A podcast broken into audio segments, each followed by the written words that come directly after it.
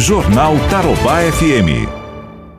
A gente está recebendo aqui por telefone, né? Nós vamos conversar agora com o infectologista Dr. Arilson Morimoto. Doutor Arilson, muito bom dia, um prazer em ouvi-lo. Bom dia, prazer é meu. Doutor Arilson, o senhor como infectologista aí, qual a avaliação que o senhor faz até o momento desta nova doença, desse novo vírus, eh, Covid-19?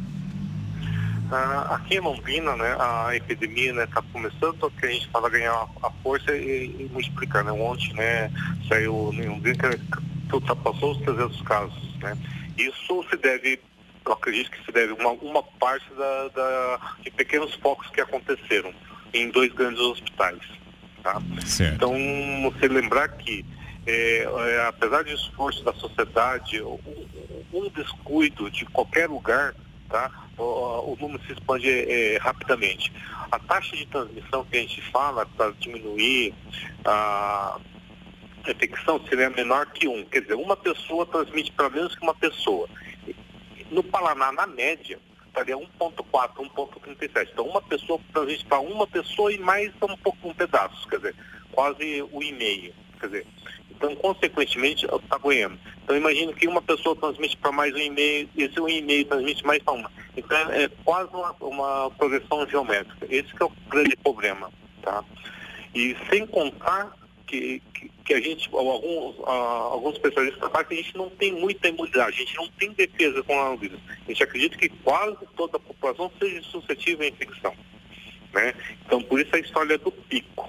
O pico nada mais é, é evitar grande quantidade de pessoas doentes ao mesmo tempo e, consequentemente, o sistema de, de saúde não, não comporte eh, a quantidade de pessoas eh, doentes.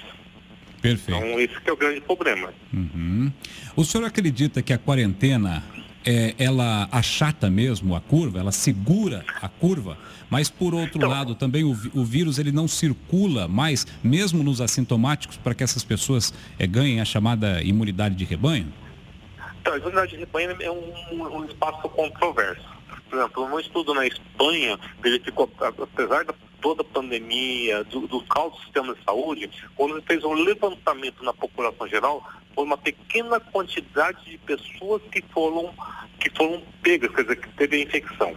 Tá? A imunidade de rebanho, acredita-se que você diminui a transmissão, aí vem a taxa de transmissão. Até que de, é, isso que hoje está um pouquinho melhor né, definido. A taxa por imunidade de rebanho só diminui quando a gente tem uma taxa de 70% a 90% da população pega.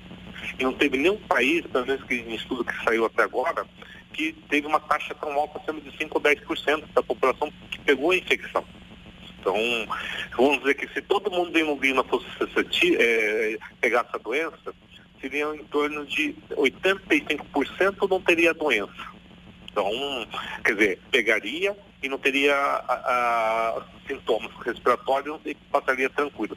Outros 20% de, a 15% teria, então seria em torno de 120 mil pessoas.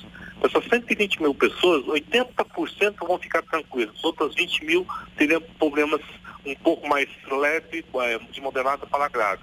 Então nós teríamos 120 vezes 20, 24 mil. Desse um terço, quer dizer, aproximadamente de 3 mil a 5 mil pessoas, teria uma certa gravidade. Essas 3 mil, 5 pessoas, se eu tiver tá, UTI, um resguardo, quer dizer, a, a, uma retaguarda de hospital, de UTI, eles podem pode sair outra munição mortalidade menor. Então, esse é o grande problema do pico. Então, a, a epidemia, tá? A, a, existe alguma teoria que quase é, hoje a Organização Mundial da Saúde acha que nós vamos ficar endêmica, que é nós vamos ter que aprender a conviver com isso. Quer dizer, por isso que eles falam assim, antes da, do Covid e depois do Covid. Então, algumas normas de, de socialização vai ficar por muito tempo. Não vai durar só três semanas ou três meses.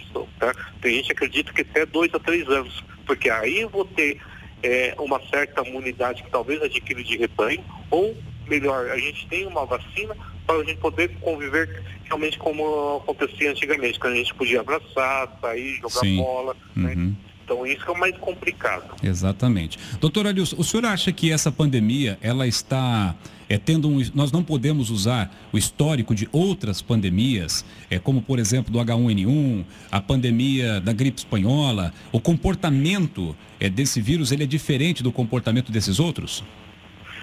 Em, em termos de distribuição, por exemplo, a H1N1, a, que seria mais recente, tá? A gente pode falar um pouco melhor, tanto é que a gente teve isso, nós isso. temos duas grandes vantagens. A primeira, que a gente tinha uma vacina contra a gripe, apesar que não era exatamente contra a gripe H1N1, mas isso, as pessoas que imunizavam gradativamente para as outras gripes tinham, tinham, uh, tinham que a gente, uh, uma gravidade menor.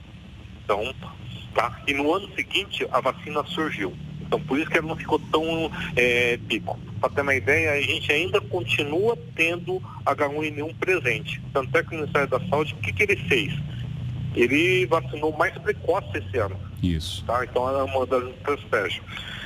Aí que é a segunda coisa do, do, do H1N1, ou da gripe. Nós tínhamos Tamiflu, que é o Citamivir. Nós tínhamos uma medicação relativamente eficaz. Então, por isso que o índice de mortalidade foi bem menor do que antigamente. Tá, se eu comparar com a, a, aí vem a gripe espanhola. Hoje o grande problema se eu comparar com a gripe espanhola é a mobilidade. Tá? Em termos de medicamento, é coisa um pouquinho complicada. A mobilidade da gripe espanhola é extremamente baixa em 1918, se comparado com hoje. Hoje, qualquer, qualquer problema do isolamento e fazer, nós somos um país continental. Eu consigo fechar, por exemplo, a França em relação Exato. a Portugal ou a Itália. Como uhum. que eu vou fechar São Paulo uh, e Paraná? Difícil. Então eu teria que evitar as pessoas de São Paulo entrassem no Paraná. Uhum. Isso que é o grande problema. Então, a quarentena que, que as pessoas não entendem, tá? Isso é um caso bem típico que eu estou falando, foi aquele uh, que aconteceu em Cornélio, tá? E teve uma família que festejou, e o caso dobrou, quer dizer, veio alguém de São Paulo, né, do estado de São Paulo, não sei se exatamente, não lembro a história, se foi exatamente de São Paulo, mas que estava lá o foco e veio para veio Paraná. Então a quarentena só tem um efeito para diminuir a velocidade. Perfeito. Tá? O, e o contágio, mas não vai evitar totalmente doença, porque nós, teoricamente, a gente trabalha com suscetibilidade, porque nós todos somos suscetíveis. E um caso, como tem uma transmissão muito boa, por exemplo, você lembra em Cornélio, um único caso foi para 40, quase dobrou o número de casos em Cornélio, 30 casos, desculpa, né? E outro exemplo tipo de, da, da quarentena é o paciente 31, que foi bem documentado na, na Coreia do Sul. Uma única pessoa transmitiu para mais de mil pessoas. Exatamente. Então, então a quarentena, tanto é que porque os países estão proibindo, tá, por exemplo, estão fazendo restrição para o turista. Itália, a China, você tem que ficar 14 dias parado. Por causa disso. É, 14 dias é o período de incubação da doença. Então hoje eu saio de Londrina, viajo o mundo todo, posso espalhar o vírus todo até o décimo terceiro dia, até o dia que eu ficar doente, ou se eu ficar doente, esse é o pior problema, são os assintomáticos que espalham a doença. Exatamente. Então, a, Pode falar, desculpa. Doutor Arilson, eu queria uma avaliação do senhor o seguinte, por que que alguns locais que adotaram a quarentena, até a quarentena rígida, até o lockdown, né, viram explodir número de casos, como por exemplo, é, aquela surpreendente entrevista do, do governador de Nova York, né, onde ele diz que mais de 80% das mortes ocorreram dentro de casa, de pessoas que estavam em casa, foram contaminadas em casa, a questão dos asilos também, né? Qual a avaliação que o senhor então, faz sobre isso? Porque o lockdown, né, que funciona se você fica completamente isolado. Isso é tecnicamente impossível numa cidade.